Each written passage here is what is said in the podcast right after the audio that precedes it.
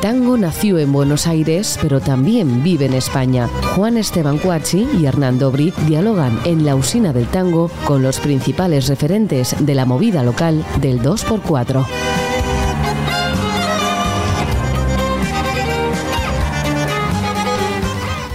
Hola, bienvenidos a una nueva emisión de La Usina del Tango. Hoy nos visita un violinista madrileño que comenzó sus estudios de música a los seis años en la Academia Andana. Luego cursó en el Conservatorio Profesional de Música Adolfo Salazar. Realizó un máster en violín tango en Codarts, la Universidad de las Artes en Holanda. Fue fundador, director y concertino de la Orquesta Típica Central del CSMA. Ha compartido escenario con muchísimos músicos, entre ellos Franco Petracci, Stefano Ganuti, Lucas Macía, José Enrique Bagaria. A su vez, trabajó con Sebastián Prusac, con Víctor Hugo Villena, Gustavo Beitelman, el quinteto El Después, Martín Alvarado, el nuevo Quinteto Real, entre otros. También ha conformado un dúo con el pianista David Merlín y formado parte del Quinteto en Sueños, nuevo Quinteto Real, el Cuarteto Ibero Tango, Cuarteto de Cuerdas Goyeneche, y las agrupaciones Sónico y Astor. Ha recibido el primer premio en la categoría de música de cámara en el concurso del Festival Internacional de Acordeón de Beijing, la beca de perfeccionamiento que entrega el Banco Ibercaja y el premio extraordinario fin de grado medio. Hoy nos visita en la usina del tango Daniel Hurtado. Muchísimas gracias por estar hoy con nosotros. Un gusto, buenos días. ¿Qué tal, Dani? Bienvenido. Bien, todo bien. ¿Cómo aparece el tango? ¿Aparece en Holanda? ¿Aparece antes? Eh, aparece en mi casa. Aparece en mi casa. Yo no vengo de familia de instrumentistas. Lo que me liga a la música es mi abuela, que fue cantadora de flamenco. Y en cantadora, mi casa, cantadora. Cantadora de flamenco, sí, sí. Así, de verdad. De verdad, de verdad, cantada, subió los escenarios, recorriéndose toda España, con mi abuelo que era representante de actores y de cantantes. O sea, no, no una aficionada. No, no, no, Tu abuela era. Eh, una, de, ¿De qué año es tu abuela? Pues mi abuela ahora mismo, que es la que me queda con vida, tiene como casi 90 años. Ostras, o sea que, tocó la, posguerra sí, sí, sí, plena, sí, sí, sí, pura y dura. Recorriendo, luchando y, y, cantando flamenco. Y cantando, claro, así es. Entonces, bueno, en mi casa siempre estuvo ahí la música, vengo de familia de melómanos y Piazzolla siempre estuvo ahí en casa. Entonces siempre hubo ahí esa cosita y esas ganas de poder aproximarme al género y tal. Hasta que no llegué al superior en Zaragoza conociendo a Rolando Prusac Ah, claro, Rolando. Claro, y ahí fue donde empezó a germinar toda esta Gran maestro, ¿no? Gran maestro, para mí, puf, me lo enseñó todo. Gran maestro del instrumento, ¿no? Sí, sí, sí, Un tipo que, sabe del instrumento mucho y sabe transmitirlo, ¿verdad? Y sabe la polenta, como decís vosotros. Mucha polenta, mucha polenta. ¿Y qué fue lo que te trajo del tango? Pues no sé, su lenguaje, su manera de decir las cosas, esa voz, fue lo que me, realmente me cautivó y me hizo el decir, joder, me encantaría poder llegar a hacer algo con esto, ¿no? ¿Y tenés, tenés registro de cuáles fueron los primeros tangos que escuchaste? ¿Lo primero que escuchaste fue Piazzolla? Lo primero que escuché fue Piazzolla. O sea, que fue Antonio, eh, como violinista. Ah, Antonio Agri, sí, por supuesto, Antonio Agri fue el primer violinista. Antonio Agri, obviamente a Suárez Paz, sí, Negro pero sí, sin tampoco tener relación, ¿no? Porque cuando eres chico y también siendo aquí español y tal, no entiendes del todo, ¿no? Porque claro, escuchas, yo qué sé, Tristeza de un doble A, ¿no? Con ese pedazo de solo. O escuchas Invierno porteño y tal, y dirás, ¿quiénes son estos violinistas, no? ¿Quiénes son? O, oh, joder, ¿dónde puedes encontrar esos arreglos, no? Porque no entiendes cómo funciona viniendo de lo que es una formación clásica. Y sí, primero fue Antonio, luego está Enrique Camerano, que para mí es una grandísima referencia, ¿no? En, en, lo que es la manera de decir las cosas, Bardaro, como no Claro. Porque ahí entraste, a través de ahí entraste en un mundo donde vos conocés mucho del tango, ¿no? Mucho repertorio, quiero decir. Eh, podés apreciar muchísimo distinto repertorio tanguístico, ¿verdad? ¿Y eso, eso cómo fue? ¿Qué, ¿Qué, fuiste descubriendo? Pues eso fue todo a través, pues como decía, ¿no? A través de Rolando, gracias a él. Él fue empezando a darme nombres, a darme este, pues esos diferentes nombres de orquestas y luego pues ponerte a buscar ponerte a buscar, ponerte a buscar y luego también ya empezar a conocer gente y decir, siempre ante todo ir buscando, escuchando, escuchando, escuchando. A los seis años empezaste a estudiar música. a música, sí. ¿Por qué el violín? ¿Por qué el violín? Pues mira, tampoco lo tengo muy claro. Al parecer mis padres me dijeron que yo con cuatro años les llegué y les dije, quiero tocar el violín. A mí me encantaba, como decía, vengo de familia de melómanos, ¿no? En mi casa siempre se ha escuchado mucho Piazzolla, mucho Mozart, mucho Beethoven, Haydn, tal. Y sí tengo los recuerdos bajando a Cádiz porque mi familia tengo familia extremeña y luego familia gaditana, de bajar ahí a ver a la familia y yo con mis casetes ahí escuchando los conciertos de Mozart, las sonatas de Beethoven y sí, el sonido del instrumento me emprendió. Y eso desde chiquito, a los cuatro años, le dije a mis padres, quiero tocar el violín. Mis padres, ¿qué? ¿A dónde va este mico de mierda aquí a, contar, a tocar no sé qué? Y con cinco años, quiero tocar el violín, quiero tocar el violín. Y ya después de dos años dando por culo, pues ya a los seis años ya me apuntaron en la escuela de al lado de mi casa, ¿no? Yo soy de un barrio del norte de Madrid que se llama Virgen del Cortijo. Ah, mira. Que es lo que se conocía ahora como San Chinarro. Es, mi barrio. Es tu barrio. bueno, pues ese barrio, ese descampado, era lo que Ese descampado. Ese descampado. El, antiguo descampado. era un descampado eso. Era un descampado, ahí había una cementera, había unas bolas así de gas que todo lo acabaron desmantelando todo porque eso era un peligro. ¿no? Dani, ¿de qué año sos? Yo del 85. Del 85. Claro, o sea que también viviste una, una transición española interesante que fueron los años 90 Sí. ¿No? Y la entrada en, como en Europa, si se quiere, ¿no? Del 2000, mm. el cambio de la moneda. Eso mismo. ¿No? Un cambio cultural de un Madrid que era muy Madrid, muy castizo, y de repente se va transformando en otras cosas, ¿no? Sí, eso es. Eso, o sea, me acuerdo todavía, ¿eh? Cuando tuve la bolsita esa con los euros, aún me quedan pesetas por casa, ¿eh? Y aún tengo la, la o sea, me recuerdo la bolsita esa que fue, me acuerdo que nos lo dieron en el banco, tal, mi viejo me lo dio, y al poco tiempo ya me lo estaba gastando el dinero en un concierto. o sea, que la bolsa, hacer así, man y roto, pam, pam, y hasta escuchar música, ¿no? O sea que... Sí. ¿Qué fue lo primero que tocaste de tango? invierno porteño, que me, sale, que me sale por las orejas ya. invierno porteño, Adiós Nonino, otoño porteño. El invierno porteño que, encima tiene un solo de viola en el medio. Bueno, eso, lo hizo Agri, eso lo hizo Agri. Eso lo hizo Agri en el, con qué fue en el en que el teatro fue, no me acuerdo, pero sí eso lo hizo Agri. Pero en realidad era para violín, ¿no? Sí, sí, sí, sí, sí, pero en el, el que está grabado en, el disco es con, con viola. Es con viola, sí, sí, tiene sí. La versión esa que agarró una viola que había ahí. Ya, ya lo sé, ya lo sé, tuvo unos cojones. Y lo tocaron ahí como una octava abajo lo que había escrito. Totalmente. Y este, claro, y quedó impresionante, pero es un temazo, ¿no? Una melodía. Sí, sí, devastador, ¿Existe eso en otros lugares del mundo, en otras culturas? Porque yo veo, como argentino, para mí me parece natural el tango, ¿viste? Pero de repente veo músicos eh, extranjeros, por así llamarlos, ¿no? Que, de repente se meten en el tango y es, como dice mi padre, un camino de ida, ¿viste? No, es como un tubo enjabonado que te mete hacia un lugar sin, sin vuelta atrás, ¿no? Y, con esa referencia, ¿no? Tipo un invierno porteño. Eh, ¿Sentís que hay otras músicas así? ¿O sentís que, que, tiene de especial eso? ¿Qué sentís más allá del lenguaje así por, por encima, pero profundamente? ¿Qué, qué, ves que, te pasa vos tocando eso? No sé, es una manera, pues como decía, ¿no? Es un lenguaje y es la manera de expresar, ¿no? Y de contar historias y de sentir, todo tiene un porqué, ¿no? Pero ya sea en el tango, la música clásica, en Brahms, tú escuchas Brahms y en Brahms sientes que nunca consiguió su amor o escuchas otros compositores, ¿no? Y te hacen alusión, ¿no? A lo que pasó ahí en su vida, ¿no? Y es lo que te transmite esa conexión que hubo con este estilo. Tal vez eso, como no soy cantador y no soy guitarrista, entonces hubiese sido, me salido el lado folclórico por ahí con el flamenco. Pero me salió de esta manera con el tango, ¿no? No sé si hay otras músicas, o sea, bueno, cada una tiene su. Todo habla un poquito de lo mismo y tiene su, su aquel, ¿no? Es la manera de cómo se articula. ¿Hay tango en Madrid?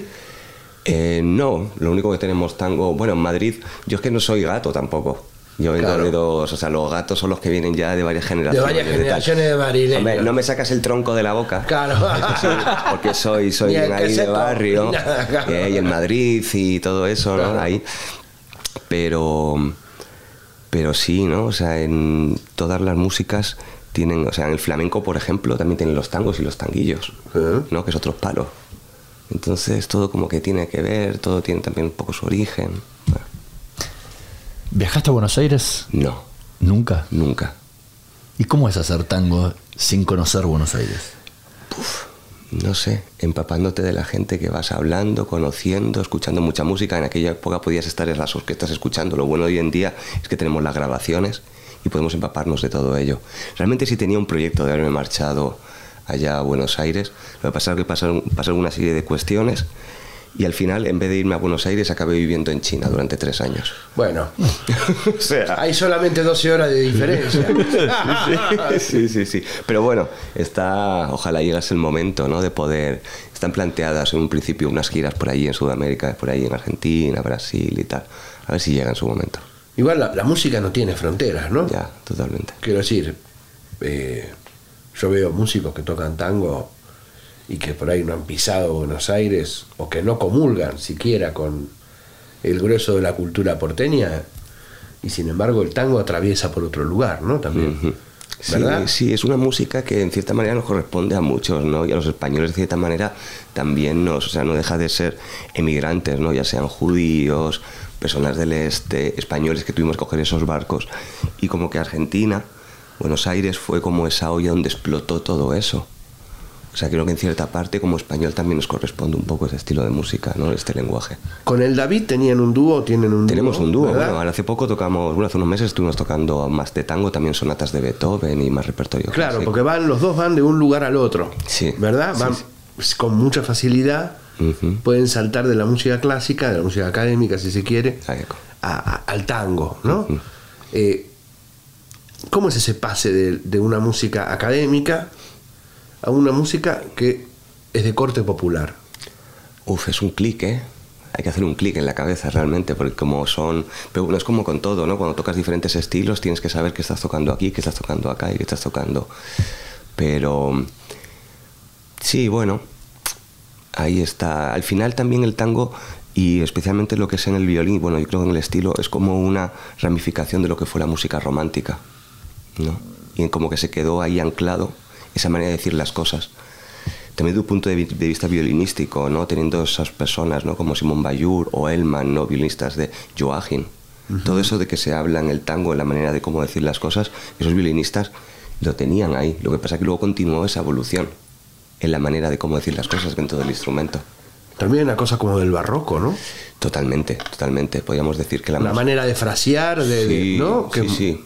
O sea, es la la, sí, la manera de frasear, la manera de como ornamentar también, Claro. Es completamente barroco. Es completamente como la música barroca. No tiene nada proximidad al, jazz, como piensa mucha gente, ¿no? Exactamente, ¿no? Un poquito, ahora que acabamos de perder hace poco a Malvicino, ¿no? Con el sí. pop y todo esto, ¿no? Que ahí sí, ya este Piazzolla, ¿no? Con su todo Buenos Aires y con otros ensembles suyos, juega con esos tipos de colores, pero realmente el tango tiene más proximidad a lo que es la música barroca en el articular, el lenguaje. La articulación, conta qué es la articulación. El cómo decir las cosas. Muy bien, está bien, es una buena traducción. cómo decir las cosas. ¿Y cómo se dicen las cosas en el tango? Eh, con las tripas, las entrañas. Así es como se dicen las cosas. No, pero por ejemplo, por ejemplo, por jugar, por jugar didácticamente, una frase, la que quieras. ¿Cuál es la, cómo, si podés, podés tocar ¿Cómo acentuarías? Jo, pero es que me pones así, se me viene a la cabeza el polaco, ¿no? Chan, chan, chan, Y bueno, a ver, hacerte la, hacerte la pelotita o hacerte ese... ¿Qué tipo de cosas hay? ¿Violinísticas? ¿En del tango? Que son del tango, ¿viste? O que por eso son de otras músicas o son del tango. Tienes muchos tipos de glissando. A ver, por ejemplo. Tienes, por ejemplo, cuando hablamos de, de este de de, Julio de Caro, ¿no? Esa manera tan lánguida, ¿no? De ese tipo de, de glisando, ¿no?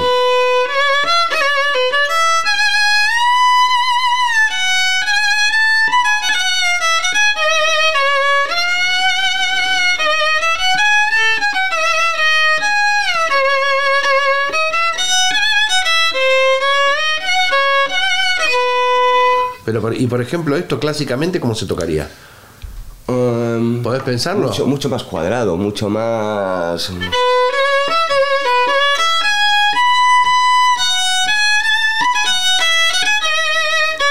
Y hay una cosa con el vibrato también, ¿no? Sí, también, también. se utiliza también como un color más también, como un color. Dependiendo también qué momentos que se puede o hacer más uso de él, utilizarlo más como en el barroco, que es un, simplemente un ornamento más. Es un ornamento más, ¿no? Claro. Y escúchame, y hay un sonido muy característico que nosotros llamamos chicharra. ¿No? ¿Cómo es? A ver, tocalo un segundo. Esta acá. o tengo las cuerdas nuevas, o el mismo sonido de la chicharra. Es que para que la chicharra suene bien tiene que estar un poquito, un poquito y las tengo nuevas, tal y poco, han estado tocando mucho chicharra últimamente, entonces no, pero... No, como el tambor también, ¿no? El tambor también, ¿no? Son sonidos muy característicos. Sí, Eso al, igual, al, igual, que golpeando en la caja o también el látigo, ¿no? claro, el látigo como hacía Antonio, ¿no? Con el anillo también, el anillo. ¿no? Sí. No, también, claro. Claro, porque todo, todo eso este, también hace que sea muy rico, ¿no? La parte del violinista, digamos Sí, es como una cajita de. Un montón de recursitos, ¿no? Sí, falta solamente coger el instrumento, hacer así y partir. Prenderlo fuego a los Hendrix. Claro, claro. También hacer gestos aquí así, ¿no? De golpear aquí así, de cerca del micrófono también se consigue algún efecto, ¿no? O sea, claro, porque también viste que es muy loco, porque hay todo un periodo del tango que es una música pop electrónica, digamos, ¿no? Que depende de, la microfonería.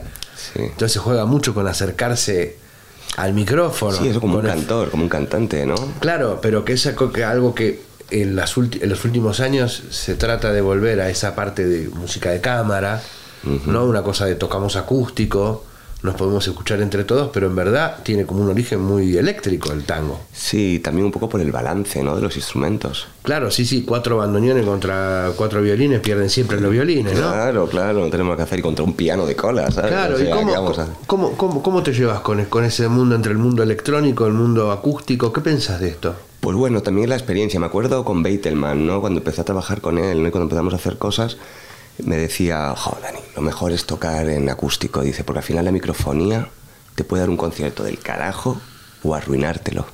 O arruinártelo. Pero bueno, después de la experiencia y tener todas estas situaciones, ¿no? De decir, me cago en la puta, no puedo escuchar absolutamente nada, estoy vendido. bueno, son diferentes maneras. Hay que aprender a moverse en todos los ámbitos, en todos los circuitos.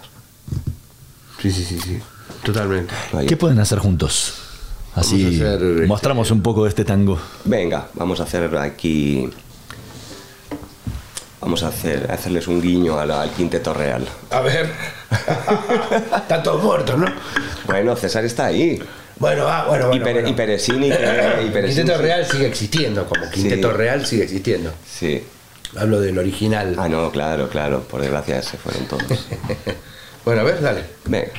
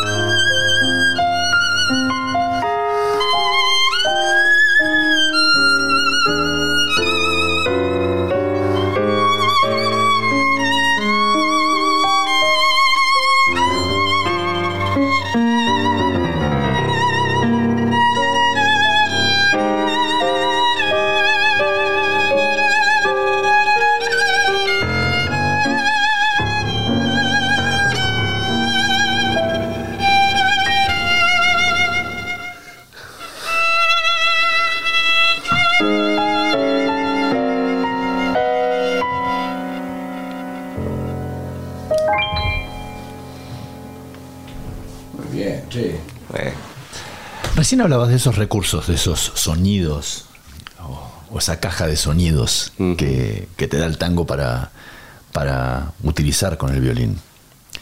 ¿Se utilizan en otros, en otros estilos? No, ahí no le pidas eso al músico clásico que maltrata a su propio, a su pobre instrumento. ¿No?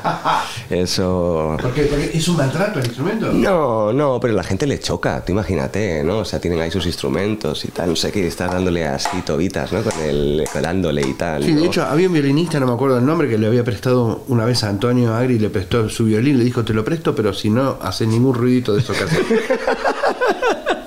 pues sí, pues por ahí, por ahí va un poco la onda, ¿no? Pero sí, pero se chocan, ¿no? Les choca un poco con amigos, por ejemplo, ¿no? Cuando hemos hecho alguna cosa juntos, ¿no? Y vienen del mundo clásico y se interesan por el tango y eso tocar pues en cuarteto o hasta formar parte de alguna orquesta típica, ¿no? Y quedar y mostrarles estas cositas y es como, joder, y tengo que cargarme el entorchado de la cuerda o cómo se hace esto y tal, ¿no? Pero también es gracioso, ¿no? Porque es como una invitación a, portarse mal un rato, ¿no? A pegar mocos en la pared.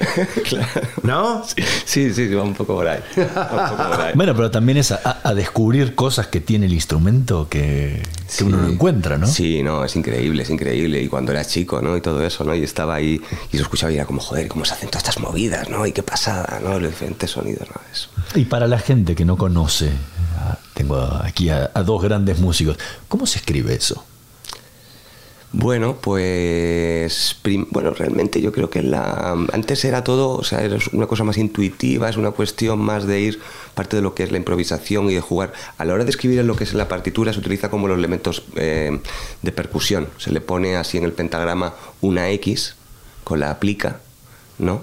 Y entonces ya te van delimitando allí si quieres un tamburo, si quieres una chicharra o con una especie como de glissando ahí hasta arriba con una X, ¿no? Y es el látigo.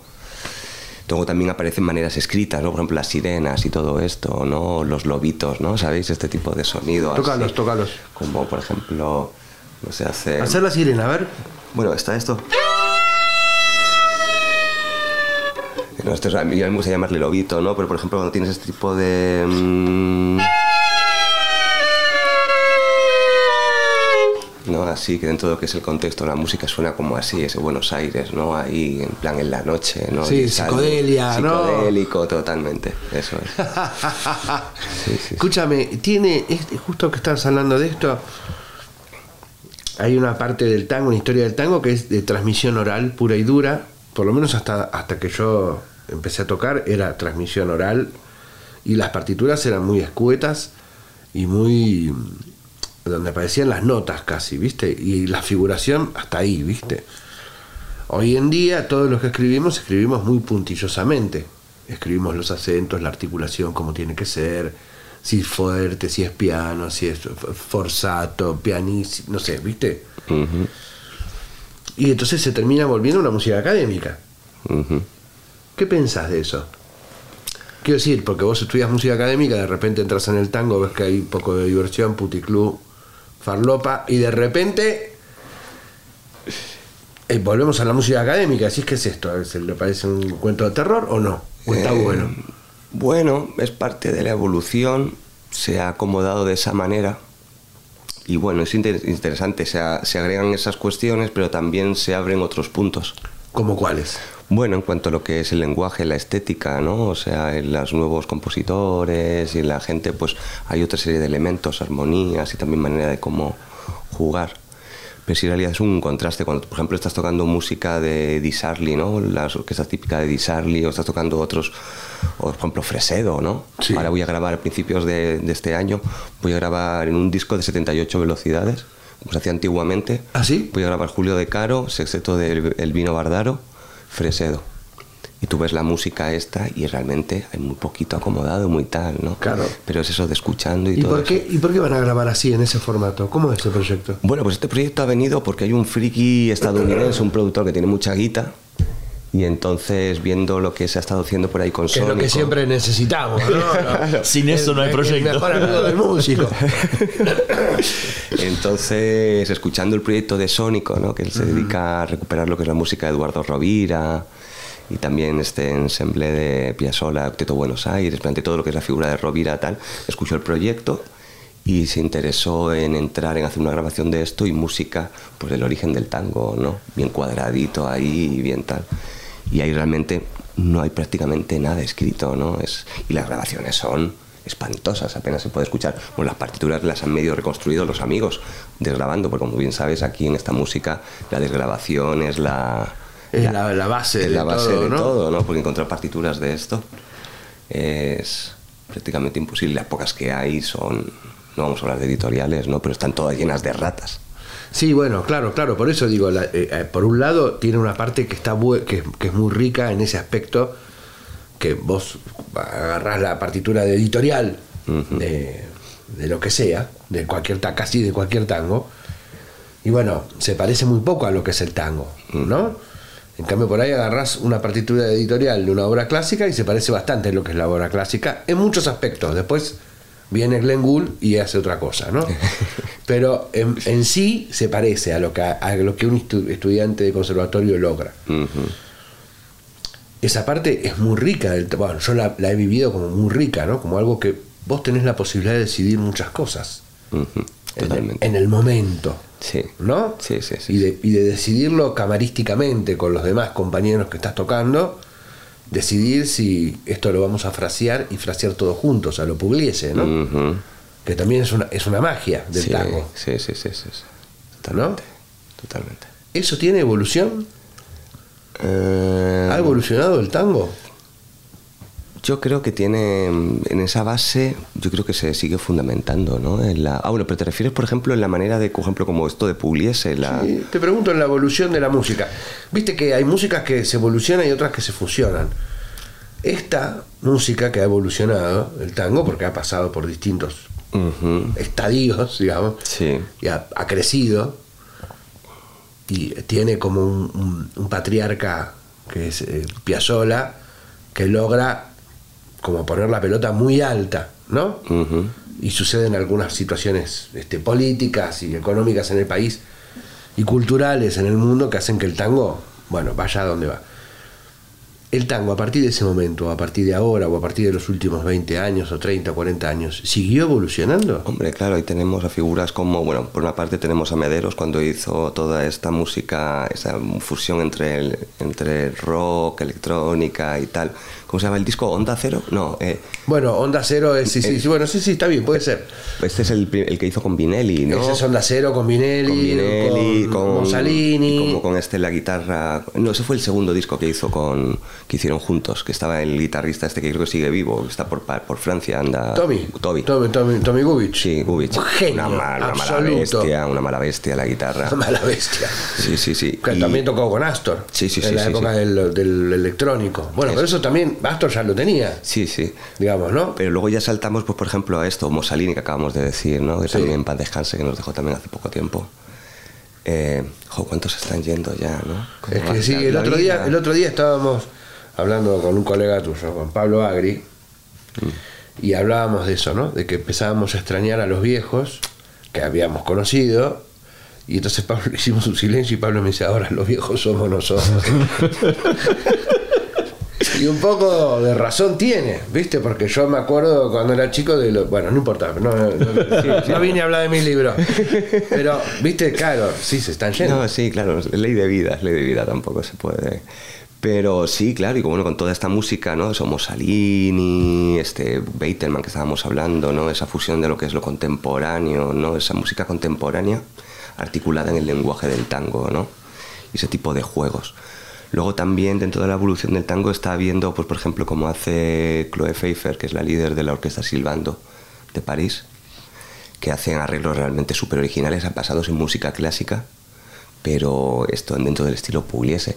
O por ejemplo, ya sea de la pequeña nocturna de Mozart, o por ejemplo de coger hasta la propia marcha imperial de Star Wars y meterle ahí todos los delirios de los látigos y tal, no sé qué.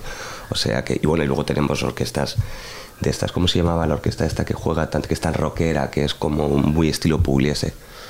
La Fernando Fierro, sí. Fernando Fierro, ¿no? Y todas estas, ¿no? Astillero también hizo algunas cositas. Y Astillero también hizo algunas cositas, ¿no? Con Alejandro Suárez. no, Alejandro Suárez estuvo en otra orquesta tipo, además que estamos juntos ahora en Sónico tocando. Pero claro que hay evolución, claro que hay evolución. Sónico hacen lo de Rovira. Estamos, sí, es un trabajo un poco antropológico. Pero te, hago una pregunta, esto de músico. Hay una evolución que tiene que ver, para mí, entender, más con una situación más de Rovira o de Piazzolla, donde cambian lenguajes directamente, ¿no? O, a, fuerza, de verdad, imponen determinadas, determinados nuevos, lo que se llama, este, mm, elementos. ¿no? Eso es un delirio. Integran elementos que parece que fueron para siempre, ¿no? Como si fuese el cajón flamenco, ¿viste? Que es un integrado. Sí, sí, pero por ejemplo, que es un delirio de Roviras cuando juega, por ejemplo, metes sistemas dodecafónicos. Claro, sin ningún tipo de problema, aparte. sin ningún tipo y de entran. Y música tonal y te lo mezcla con folclore y te hace pequeñas fugas como si fuesen Bach. Sí, bueno. Realmente. Aston también tiene ese lenguaje un poco más. Eh, más popular, si se quiere, más de a poco, pero bueno, pero bueno, viste, te pone unas fugas que van modulando, hace determinado, determinadas técnicas musicales. Eh, ¿Cómo sentís que es la, evolución actual? Porque nombrás a, a Beitelman con, esto de la música contemporánea, del lenguaje, estas orquestas que tocan obras clásicas con elementos del tango. Eh, pero hay nuevos elementos del tango.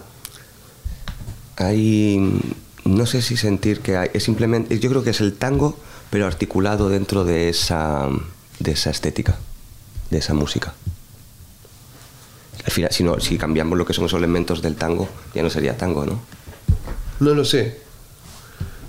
es una... Yo creo, o sea, yo creo que sí, o sea, realmente se utilizan esos elementos, todas esas cuestiones, y se articulan dentro de esa música de esas armonías y de ese decir las cosas, ¿no? de esas atmósferas, podríamos decir. Claro, porque, a ver, Gardel es tango. Sí. ¿No? Y entonces, pero esto no lo tiene. Y sin embargo es tango. Sí. Total. Pero también podría ser tango esto. ¿O no? Sí, sí, podría serlo. Sí, sí. ¿Qué lo convierte en tango? Mm, no lo sé. no lo sé. cómo transmitirlo, no sé, no sé qué decirlo, no sé qué decir. Recién hablabas, eh, hablaban los dos, de mm, del paso ese de el, el, tango más de oído, ¿sí? al tango partitura, ¿sí? al tango de hoy que te ponen la partitura delante y tocan. ¿Qué diferencia hay pierde frescura, se torna mucho más académico. ¿Qué diferencia hay entre esos dos tangos? Em, a ver, o sea, realmente cuando la, empiezan las partituras y todo esto, ¿en qué momento podemos hablar, Juan? No sé, esta es tu entrevista. Ah, vale. No, te, está, pidiendo una, fecha. Estoy haciendo... te estoy pidiendo una... o sea... Mira, no sé, a mí me contaron, por ejemplo, pianistas de la, orquesta de Troilo, que no había parte de piano, había un librito de música con la mano izquierda escrita. O sea que imagínate, ¿no? Eh, imagínate que cuando Piazzolla escribía los arreglos de, para Troilo le decían que, que, que había errores, ¿viste? Porque, bueno, qué sé yo. Veían esto y decían, no, hay un error, o es mi natural o mi bemol, ¿viste? Bueno, eh, pero yo creo que sí, poner. No, lo que, cuando está bien escrito es a partir de ahora, a partir de los últimos 40 años, está bien escrito. Como 30, años.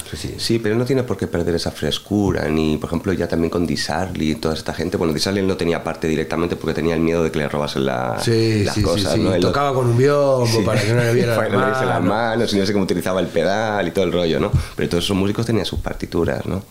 Yo creo que al final es eso, o sea, mira, yo no con esta música, pero yo no la estoy mirando, y toda la música la tengo, la tengo ahora con la cabeza un poco pirada, y entonces es como un pequeño guion, ¿no? Pero mm, yo no creo que vaya a perder el tango tiene esa partitura, tiene eso, esto que estamos hablando, pero también tiene la mugre, esa, e, esa roña, ¿no? De, que, es bien porteña. ¿Cómo se aprende? Esa roña sin haber vivido nunca en Buenos Aires. Esa suciedad. Pues eso, pues empapándote y escuchando mucha música y probando muchísimo. O sea, las que yo he pasado ahí escuchando a Camerano, a Pugliese, a todos estos grandes, ¿no? Este, y poniéndome ahí, sacando de oreja y probando, probando, probando, jugando. Y luego también supongo que tiene que haber una afinidad con el estilo, ¿no? Pero yo, por ejemplo, me escucho grabaciones cuando tenía 19 años, empezando a tocar tango o tocando sin viene porteño tal, y luego me escucho con 25 y digo, coño, ¿cómo ha cambiado todo eso? ¿Cambió todo? Cambió, por supuesto.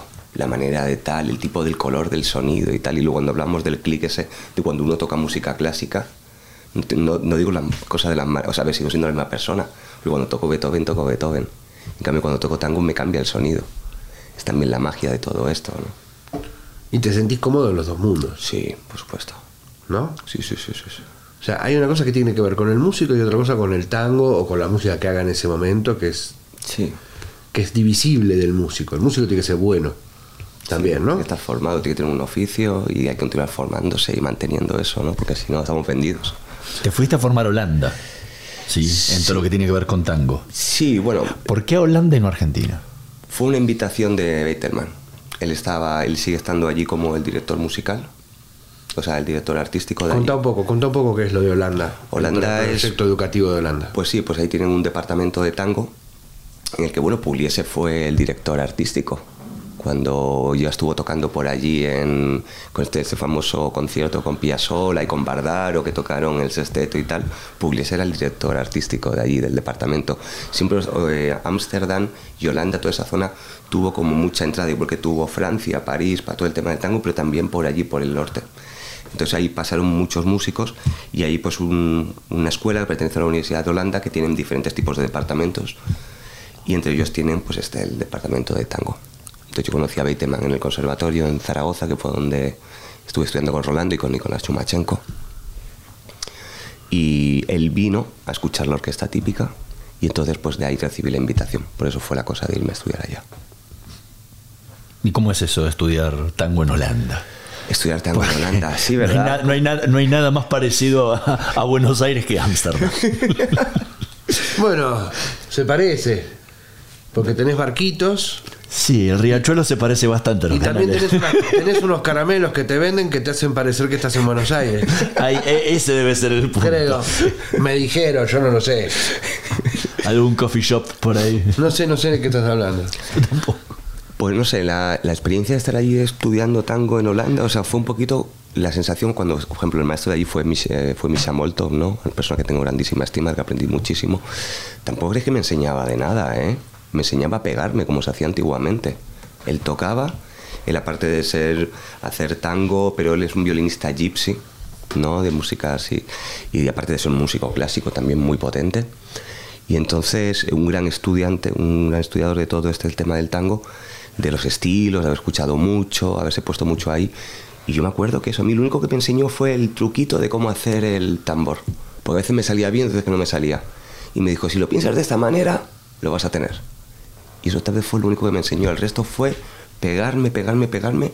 Y lo que hice fue allí fue trabajar técnica, sonatas de Isaí, conciertos clásicos, y ya con la orquesta típica y con los ensembles, ir jugando y pues hombre con Víctor Villena, ¿no? que es un monstruo del bandoneón, ¿no? ahí también con sugerencias, ideas, pero sí, así fue el juego por ahí. ¿Y ahora qué te queda?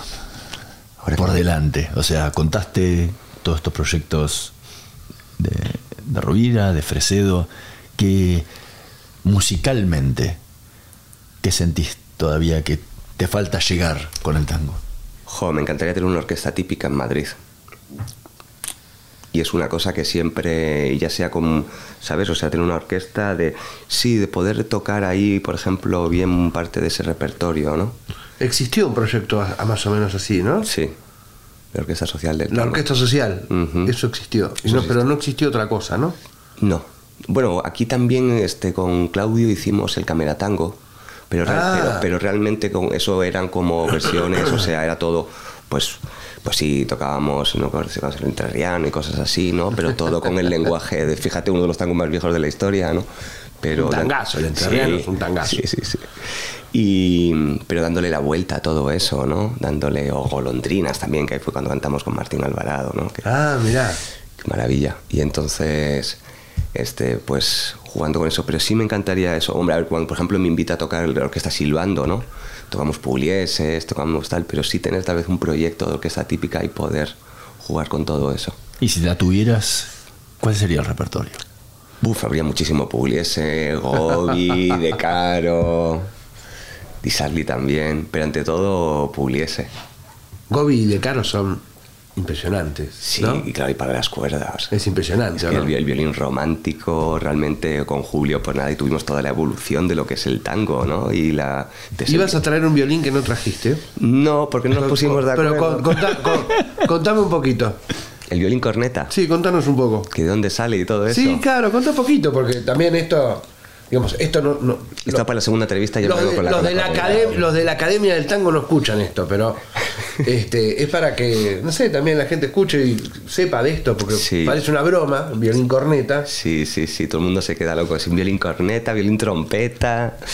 Este, es un instrumento que nació a finales del siglo XIX principios del siglo XX, en un momento en el cual la microfonía no estaba desarrollada y entonces la necesidad de que el timbre del violín saliese dentro de esa microfonía, obviamente ligado al tango. Y entonces pues llegó un señor alemán, Strom, ¿no? que decidió sacar lo que es la caja de resonancia y entonces el puente va conectado a un rosetón metálico y ese rosetón va hacia una campana, que es, donde, que es lo que utiliza como caja de resonancia. Como emisión de sonido. Eco, sí y nadie el sonido realmente es muy particular, no es como si sonase la, como una gramola, ¿no? un instrumento, una grabación antigua. No digamos que tiene tanto volumen de sonido, ¿no? también va mucho en función de cómo es la campana, porque algunos de ellos tienen campanas realmente grandes y una especie como de monitor para poder escucharte, porque sin esa campana se siente como muteado. Claro. Y bueno, pues ahí se utilizó en el tango durante un tiempo, bueno, fue un regalo que le hicieron a Julio allí en Estados Unidos y estuvo por bastante tiempo tocándolo. Pero bueno, pero no solamente de... También se interpretaban y se grababan sinfonías de Mozart, Beethoven, con, usaba. con instrumentos, bueno, con trabajos corneta. Era como, era como un instrumento electrónico del momento, ¿no? En vez de tener un plug para enchufarlo, no un jack venía con eso, con una corneta, con trabajo corneta. Trabajo con corneta, violonchelos corneta. Trompeta corneta. Trompeta corneta. a la trompeta, la trompeta le mete la sordina. Claro, claro, claro. Y luego, pues bueno, también muy ligado a la música del este, la música, la música tradicional en Hungría, por Rumanía y por, por esos países de por allí, se utilizan el, hoy en día el violín corneta ¿eh? como un instrumento propio de su música y de la... ¿Tenés acercamiento con esa música? Con las de la... Ya, no. Sí. No. Con el este. No. Nada. Pero también se toca el violín de una manera muy particular, ¿no? Sí, muy gypsy también, muy gitanos. Está bueno, ¿no? ¿Te, gusta escucharlo? Sí, me encanta, me ¿Qué escuchas de música? Escucho de todo, escucho de todo. Menos requetón y todo este tipo de cositas latinas y tal que no me hace puñetera gracia. No, pero desde rock, mira, el otro día estuve escuchando Greta Van Fleet. Estuve ahí en el uh Center escuchándolos por esa mm, melancolía, ¿no? De esos rockeros, de tal, no sé qué. Y bueno, me acerqué a escucharlos. Pero mm, de todo, desde rock, la música electrónica también me encanta, ¿no? El psychedelic trance, el minimal, realmente he escuchado de todo. El jazz me gusta, me toca un poco la moral, pero me gusta. A ver, hace un desarrollo pequeño. ¿Por qué eso? Bueno, simplemente por afinidad simplemente es una cuestión de afinidad. El klezmer me encanta también, ¿no? Pero sí, hombre, a mí me, gusta escucharlo y hay grandes, pero me termina agotando la cabeza. Me termina agotando. Es una cuestión de afinidad, yo creo, más que otra, que otra cosa. Pero sí, muchísima música. Daniel Hurtado, muchísimas gracias por habernos acompañado hoy en la Usina del Tango. Un placer enorme y, y aprender ¿no? de todo de todo el bagaje de tango que, que tenés encima y todo lo que has podido enseñarnos de, lo que es el manejo del violín, ¿no? Un instrumento que por ahí dentro de la orquesta suena por momentos en primer plano, pero eh, muchas veces está atrás de, los bandoneones del piano y, es uno de los grandes sonidos que tiene nuestra música. Lo tenemos que volver a invitar para que venga con corneta. Eso seguro. Es, ya está compromiso la próxima con el violín cornet. Buenísimo, muchísimas gracias a vosotros. Muchas gracias. Juan. Bienvenido, chicos. Nosotros nos vamos a reencontrar en la próxima emisión de La Usina del Tango. Nos vemos. Chao.